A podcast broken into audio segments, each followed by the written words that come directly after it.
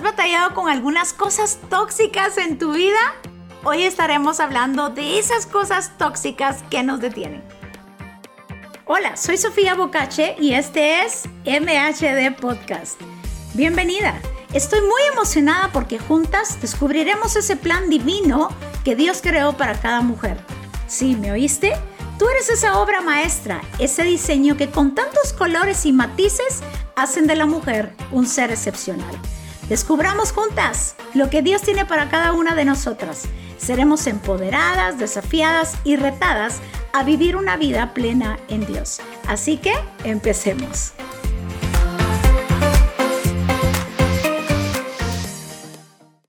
Hay cosas en nuestra vida que necesitamos eliminar porque son tóxicas. Una de ellas es el temor y la ansiedad.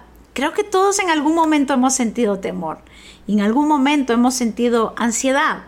Quiero compartirte que durante un año, un año y un mes, yo tuve muchos ataques de ansiedad, pero aprendí tanto en ese proceso, aprendí tanto a poder responder de la manera correcta y eliminar todas esas cosas tóxicas en mi vida.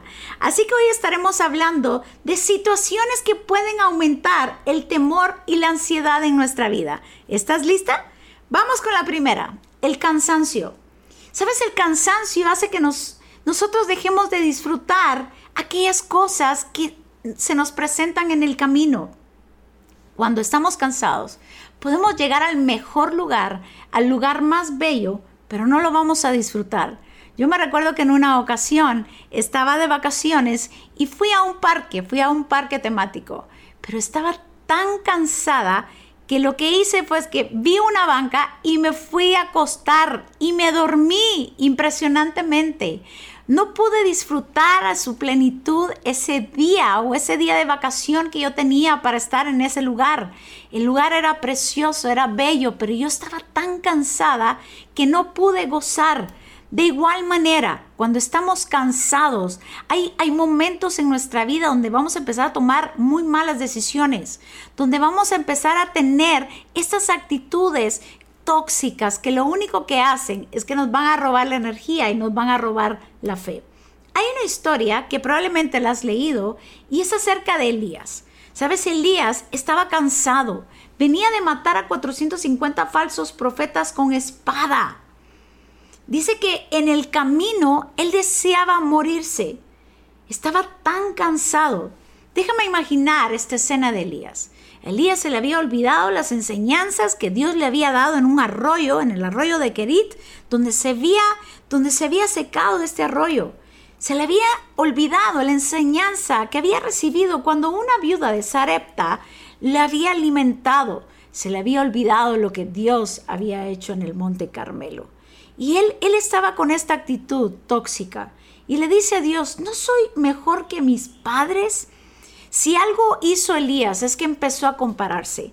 Cuando nosotros estamos cansados, cuando tenemos esta mala actitud, cuando tenemos esta actitud o este pensamiento tóxico, empezamos a compararnos. Y si algo no podemos hacer es compararnos. Recuérdate que somos obras únicas que Dios ha creado, así que no podemos compararnos. Elías se metió al hoyo de la autocompasión. Empezó a autocomparecerse él mismo y es que la desilusión, el desánimo, la autocompasión, lo que provoca son estas, estas emociones tóxicas en nuestra vida que lo único que hacen es que tú y yo deseemos morir, morirnos. Así como Elías deseaba morirse.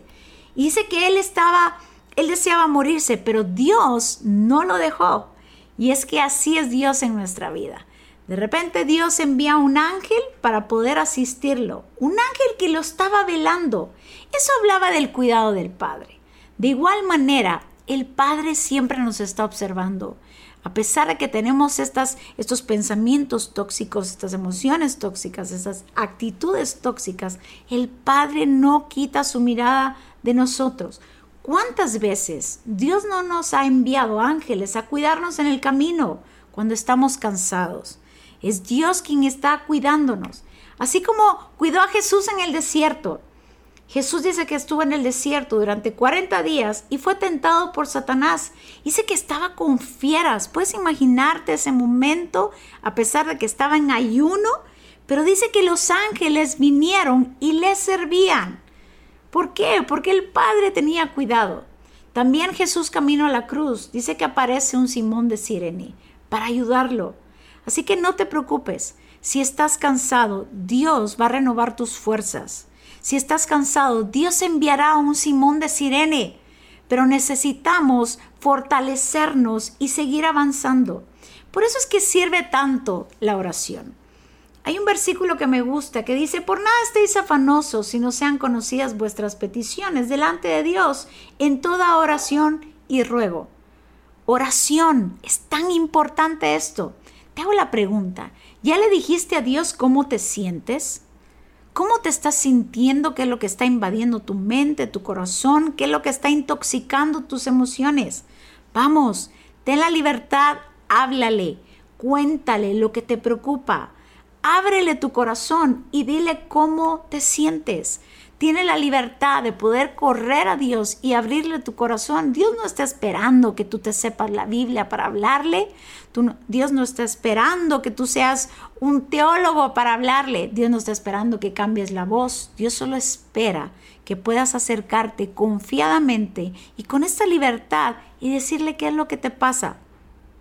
En mis tiempos de oración, yo siempre le digo a Dios cómo, me siento, qué es lo que hay en mi mente, qué es lo que hay en mi corazón, qué es lo que me preocupa. Necesitamos llevar a Dios todas nuestras preocupaciones, todo lo que nos aflige, todo aquello que puede intoxicar nuestra vida. Y hablando de aflicción, eso es lo segundo. La aflicción es la expresión del dolor. Por eso es tan importante no vivir afligido. La aflicción es un estado de intranquilidad o inquietud muy intensas, causada especialmente por algo desagradable o por la amenaza de una desgracia o un peligro. La aflicción muchas veces va a devorar nuestra salud. Así que no, no tenemos por qué afligirnos. Por eso dice Primera de Pedro 5:7, pongan todas sus preocupaciones y ansiedades en las manos de Dios, porque Él cuida de ustedes. Necesitamos tener la certeza de que Dios cuida de nosotros. Dios cuida de tu vida. Así que deja toda ansiedad y toda angustia. Hay, un, hay una, algo que pasó con Jesús.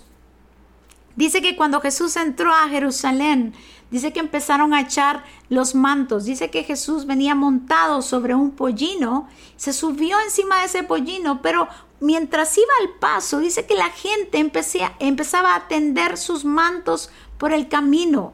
¿Sabes? Esta, este de poner sus mantos es una acción intencional de trasladar un objeto. Es la misma actitud que tú y yo tenemos que poner. Necesitamos llevar tan pronto cuando sintamos esa ansiedad, empezarlo a entregarle a Dios y decirle, Dios, aquí está mi ansiedad, aquí está lo que estoy pensando.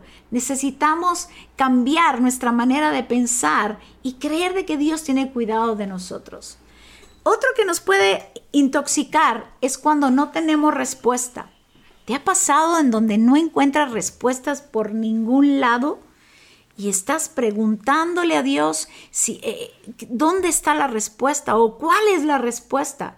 Y eso puede provocar un alto nivel de ansiedad y de preocupación, que al final serán reacciones tóxicas, actitudes tóxicas en nuestra vida. Esto me recuerda a Jesús. Jesús un día dice que iba a Jerusalén y pasaba entre Samaria y Galilea. Dice que al entrar en una aldea le salieron diez hombres leprosos. Dice que estos hombres se pararon de lejos y alzaron la voz. Y ellos gritaban y le decían, Jesús, Maestro, ten misericordia de nosotros. Dice que cuando Jesús los, les vio, les dijo, vayan, muéstrense a los sacerdotes. Y aconteció que mientras ellos iban en el camino, mira esto tan perfecto, ellos fueron limpiados. ¡Wow! ¡Qué milagro más sorprendente! Y es que según la ley mosaica, los enfermos vivían en las afueras, aislados. Y Jesús iba a Jerusalén, dice que pasaba entre Samaria y Galilea, iba a mitad de camino cuando de repente estos leprosos aparecen. Jesús no les dijo, quiero que observes algo, Jesús no les dijo exactamente que iban a ser sanos. Jesús lo único que esperaba era obediencia. ¿Te cuesta obedecer? Sabes, a mí muchas veces me ha costado obedecer y he llegado a entender que cada vez que yo me resisto a obedecer, yo voy a padecer de cosas tóxicas en mi vida. Jesús lo único que esperaba de estos leprosos era obediencia. Hay veces que Jesús te dice, mira, no ves nada, pero solo sigue avanzando, porque en el camino suceden milagros. Esa es la fe y la certeza que tenemos que tener. En el camino Dios puede hacer los milagros. Jesús dijo, yo soy el camino, la verdad y la vida. Si estás en el camino correcto, te vas a encontrar conmigo, te dice Jesús. Así que no temas, si no has visto respuesta y eso provoca altos niveles de ansiedad, que puede ser tóxico para tu vida y tu mente, lo único que Dios necesita es obediencia. Así que sigue avanzando, no te paralices, no te detengas, porque en el camino Dios puede hacer un milagro.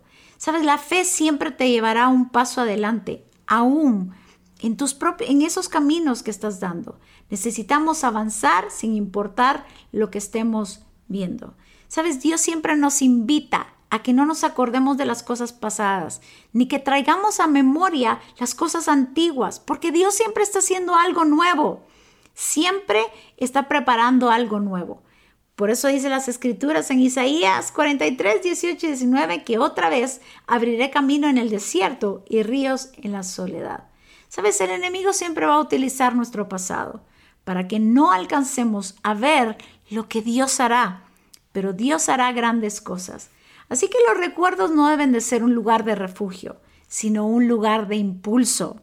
Así que no te detengas, sino simple y sencillamente sigue avanzando. Cuantas veces sea necesario, no te detengas, sigue avanzando.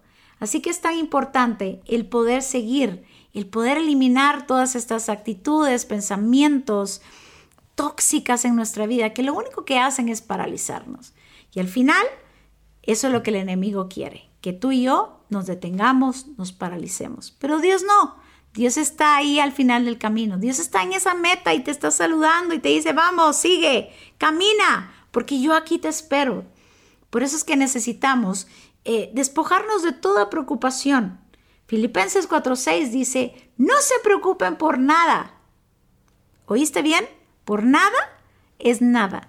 Más bien, oren y pídanle a Dios todo lo que necesiten y sean agradecidos. ¿Qué ingrediente tan esencial? La gratitud. Así Dios les dará su paz, esa paz que la gente de este mundo no alcanza a comprender, pero que protege el corazón y el entendimiento de los que ya son de Cristo. Creo que la gratitud es tener conciencia de los beneficios de la vida, de los beneficios que Dios te ha dado.